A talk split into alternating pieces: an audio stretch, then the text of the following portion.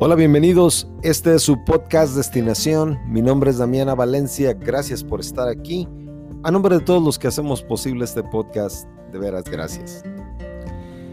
Hace ya algún tiempo, en este mismo podcast, hablábamos acerca de lo, distraído que es la gente, de que era muy difícil encontrar a gente que estuviera pensando. Pareciera que todo lo que hacemos lo hacemos metidos en una rutina que nos hace sentir como esos ratones de laboratorio que se la pasan corriendo en una ruedita de metal para que les den un, para que les den un, dulce. Y entonces nos damos cuenta de que esta falta de atención y de intención, creo que las dos van juntas, son un problema que solamente se ha agravado no necesita uno más que subirse a algún transporte público, ver por la calle o incluso, y espero que no sea el, común denominador de donde andamos, la gente que va manejando y viendo su teléfono.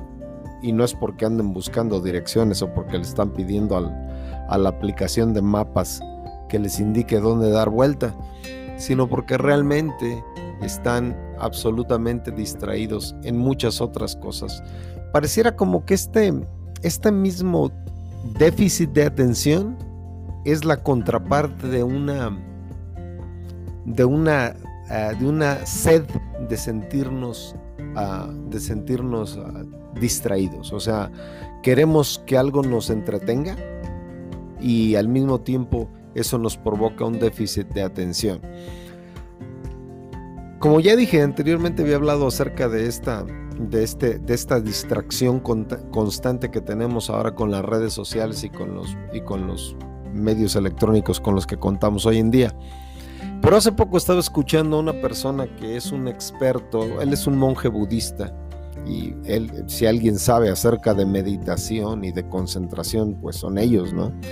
Y él hablaba acerca, le hacían una pregunta en una conferencia que tuvo y le preguntaban que por qué sería bueno concentrarnos.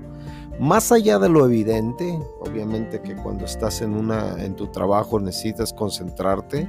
Aquellos que tienen trabajos muy muy importantes y me refiero a aquellos que, que tienen trabajos que, eh, que la falta de concentración traerían consecuencias verdaderamente desastrosas tienen que concentrarse por obligación. Pero algo que me llama mucho, me llamó mucho la atención y él mismo lo decía, ¿no? Que es algo que todo, a lo que todos aspiramos, pero a lo que nadie, a lo, es algo a lo que nadie fue instruido. Yo recuerdo que a cada rato en la escuela nos decían concéntrense y concéntrense y concéntrense. Yo no recuerdo hasta el día de hoy que alguien nos haya dado una clase de meditación trascendental o que nos hayan enseñado a cómo controlar nuestra respiración para concentrarnos. Era nada más un dicho. Concéntrense, pero de ahí no pasaba a, nada más. No, no había instrucciones, no había formas, no había, no sabíamos realmente ni a qué se referían con eso de concéntrense. Pero precisamente a esta persona le preguntaron cuál es una de las, de las razones por las que deberíamos ser más concentrados o concentrarnos más en nuestras tareas.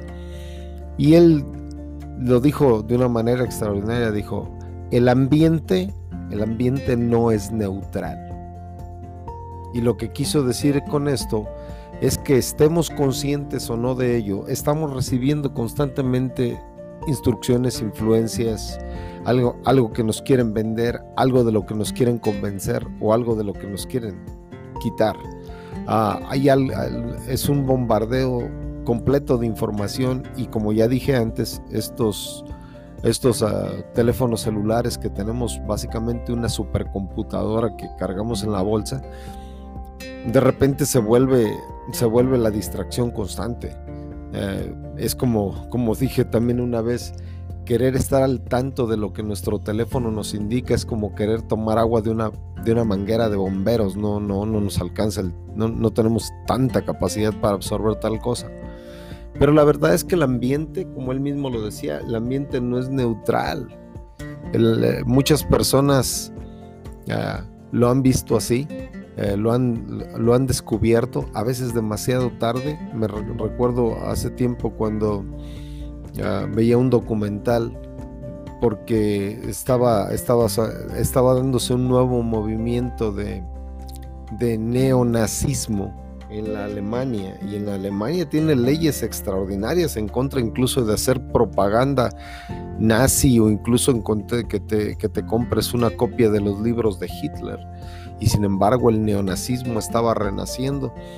Eh, entrevistaron en ese documental a personas que, que sí vivieron el, el régimen nazi.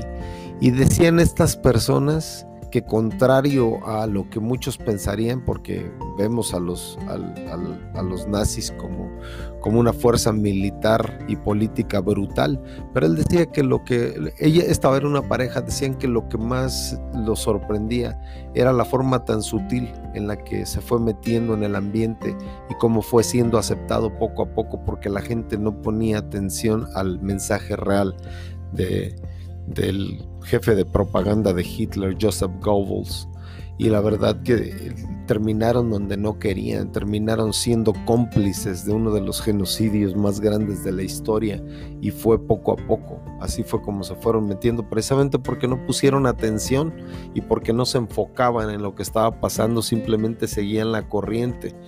Seguir la corriente es algo muy normal, es algo muy humano, es algo Ah, es algo, tras, es algo de, todos los días. Eh, cuando uno va a cualquier lugar, donde sea su trabajo, a la escuela, a la iglesia, va uno y, les te preguntan cómo estás y de una manera automática respondemos que muy bien porque es algo, es algo que hasta se espera. No me imagino cuánta gente quisiera quedarse a oír la respuesta. Si cuando te preguntan cómo estás, empiezas a, a soltar una letanía de desgracias o de, o de incluso de, de cosas intrascendentes, ¿no? La verdad que solamente quieren una respuesta rápida y cortita.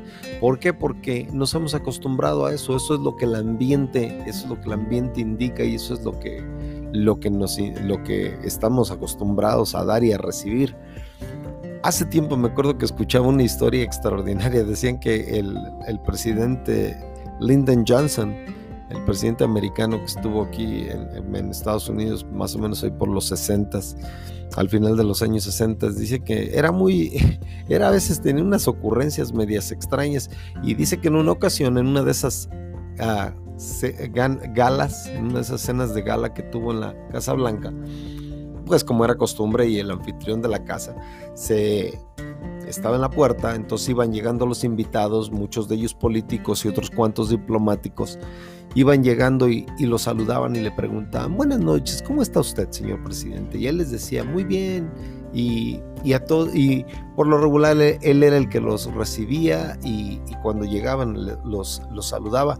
Y después de un rato de estar recibiendo y saludando a todos de la misma manera, se decidió hacer alguna, alguna travesura por ahí. Y entonces cuando llegaban les decía abiertamente, mientras los saludaba y les daba la mano, esta noche maté a mi suegra. Y la gente le decía, ay, qué bien, felicidades. Y, y la gente no se daba cuenta ni de lo que les estaba diciendo. Y así siguió. Dice que solamente hubo un diplomático que sí se dio cuenta de lo que le dijo. Dijo, esta noche maté a mi suegra. Y se quedó pensando un momento y dijo, bueno, a, veces uno, eh, ¿quién, no quisiera hacerlo? ¿no?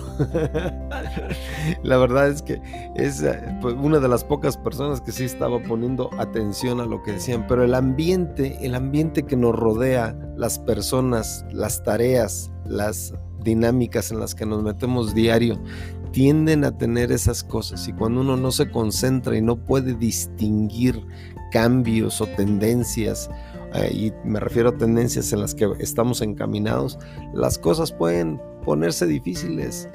Alguien me contó una historia de una, de una familia que vivían en, en el medio, medio oeste americano y en una de esas, cuando los, uh, uno de los fenómenos que les gustaba mucho era ver cuando los patos emigraban del norte al sur para ir a buscar climas más cálidos. Y en una de esas dicen que se encontraron a un pato que se había lastimado un ala. Y entonces el pato pues era un pato salvaje. Los niños lo trajeron a la casa y les costó mucho trabajo porque el pato se defendía con todo, era un pato salvaje. Pero entonces ya lo, lo, metieron al granero, le, le pusieron un lugar para que estuviera calientito y el pato se fue primero acostumbrando a ellos y después a comer de lo que ellos le daban. Y entonces Dicen que el pato eh, estuvo con ellos todo el, todo el invierno Y el invierno que sigue, el invierno que seguía, pues trataron de que, eh, de que estuviera listo. Y sí, cuando empezaron a pasar los primeros patos iguales, que él dice que agarró vuelo y quiso levantarse, pero ¿qué creen? Le habían dado de comer demasiado, el pato estaba bastante gordo y no podía, no podía volar. Y wow, se dieron cuenta de lo que han hecho, ni modo. Para el próximo año hay que, hay que, hay que, no hay que darle de comer tanto. Y entonces fue lo que hicieron. Ellos cuentan que lo pusieron en algo así como una dieta un tanto restrictiva en calorías para que el pato no se pusiera tan gordo y para el próximo año estuviera listo para irse. Dicen que para el próximo año, después de dos años de estar con ellos, cuando los patos pasaron, este ni se dio cuenta. Ya se había domesticado. ¿Por qué? por precisamente el ambiente. El ambiente es algo que nos atrapa, es algo que nos vuelve. Nosotros debemos ser muy cuidadosos, estar muy atentos del ambiente en el que nos metemos y las personas con las que nos juntamos, sobre todo porque esos ambientes, como dice y como decía bien este monje budista, los ambientes no son neutrales. Gracias por estar en este su podcast Destinación. Mi nombre es Damiana Valencia. Gracias por escucharnos, por compartir el podcast, por hablar de él, por sugerirnos cosas. Gracias a nombre de todos los que lo hacemos posible. Acuérdense, todos en esta vida tenemos una destinación, igual que aquel pato, pero no todos hacemos lo necesario para llegar a alcanzarla.